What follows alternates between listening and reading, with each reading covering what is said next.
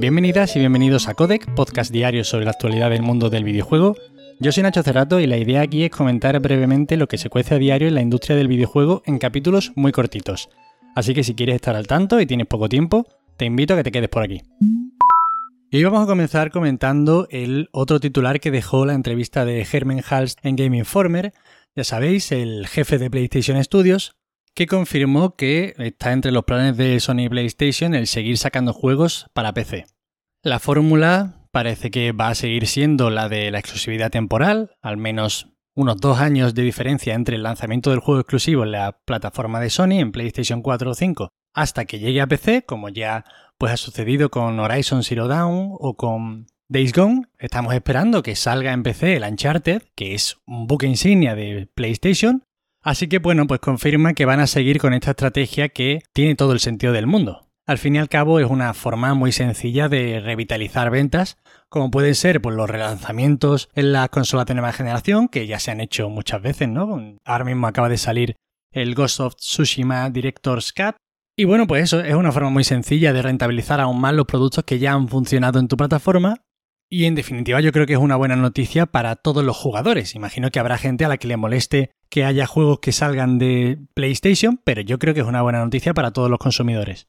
En cualquier caso, no sabemos cuántos de estos juegos van a salir, eh, no sabemos muy bien por qué unos y otros no, entiendo que será en base a lo que creen que va a funcionar mejor, pero por ejemplo, pues Siempre ha habido rumores del Bloodborne para PC y aún no lo tenemos, siendo más antiguo que estos dos juegos que ya sí que han salido.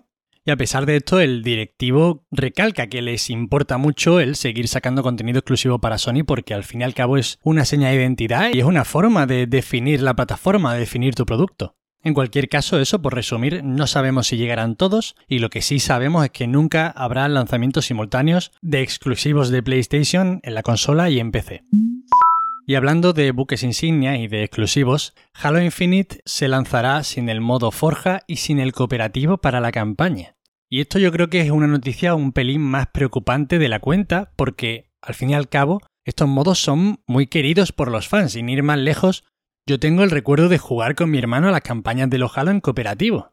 Y no deja de ser pues otra noticia más que enfanga un poco el lanzamiento de este juego, que tendría que haber salido de salida con la consola de Microsoft y que nos puede hacer sospechar quizá más de la cuenta, porque quizá esto no sea más que, bueno, que no llegan a esto, pero da rienda suelta a pensar que sigue siendo problemático el desarrollo de este juego a pesar de los retrasos. En cualquier caso, seguimos con muchas ganas de ver qué es lo que tiene preparado 343 Industries para este Halo. Y nada, solo esperar que no se retrase más de la cuenta la inclusión de estos dos modos, que se está hablando de medio año o cosas así por parte de la desarrolladora. Pero jope, otra mala noticia en torno a Halo y que personalmente me da un poco de rabia porque ya os digo que el cooperativo en campaña, sobre todo, aparte del modo Forja, pues yo creo que es algo muy inherente a esta saga y que muchos jugadores lo estarían esperando. Y seguimos con una muy buena noticia y es que Electronic Arts está trabajando en un compromiso de patentes de accesibilidad que estará disponible de forma gratuita para cualquiera, incluyendo a los competidores, con el objetivo de impulsar el desarrollo de tecnologías de accesibilidad para facilitarle el acercamiento a los videojuegos a personas con todo tipo de discapacidades. Entre estas tecnologías que van a poner ya al servicio de todo el que las necesite, hay algunas para hacer más accesible el juego a personas con discapacidades auditivas, cognitivas o del habla, o para ayudar a los que sufren daltonismo. Hades es el juego mejor valorado de la nueva generación de consolas. Ya sabéis, Hades, este juego que está teniendo un éxito bestial porque es un juegazo como la copa de un pino y os lo recomiendo absolutamente a todos los que me estéis escuchando. El roguelite de Super Giant Games, creadores de otras joyitas que ya iban dejando por ahí pistas de que este estudio iba a sacar cosas muy gordas en un futuro, como Bastion o Transistor, que son juegos interesantes, pero aquí ya han llegado a unos niveles muy altos, pues cuenta con un 93 de media en Metacritic, tanto en PlayStation como en Xbox Series. Os comento además, por si os interesa, que el top 2 y el top 3 lo conforman Demon Souls con un 92 y Flight Simulator con un 90 se cumplen 20 años de Devil May Cry, el mítico hack and slash, y Camilla, una personalidad en la industria y probablemente de los diseñadores con más importancia o el que más en el género del hack and slash, ha estado contando en Twitter, Camilla es muy activo en Twitter, algunas curiosidades sobre el desarrollo de este mítico videojuego del que a día de hoy pues aún se siguen lanzando entregas. La última muy buena, por cierto, que Capcom está ahora mismo de dulce.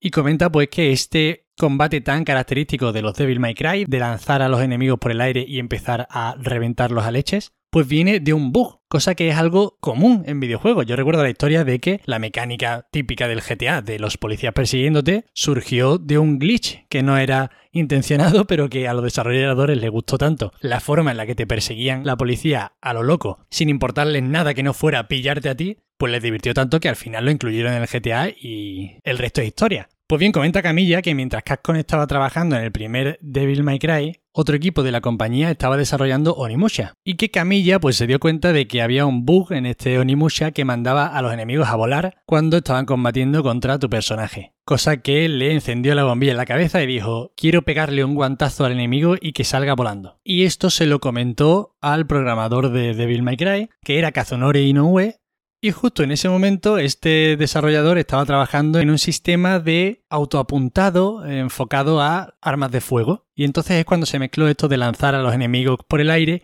y pegarles tiros con el arma de fuego. En fin, una historia curiosa de este genio de Camilla, el cual hay muchas ganas de que se deje ver con algún buen juego con su sello.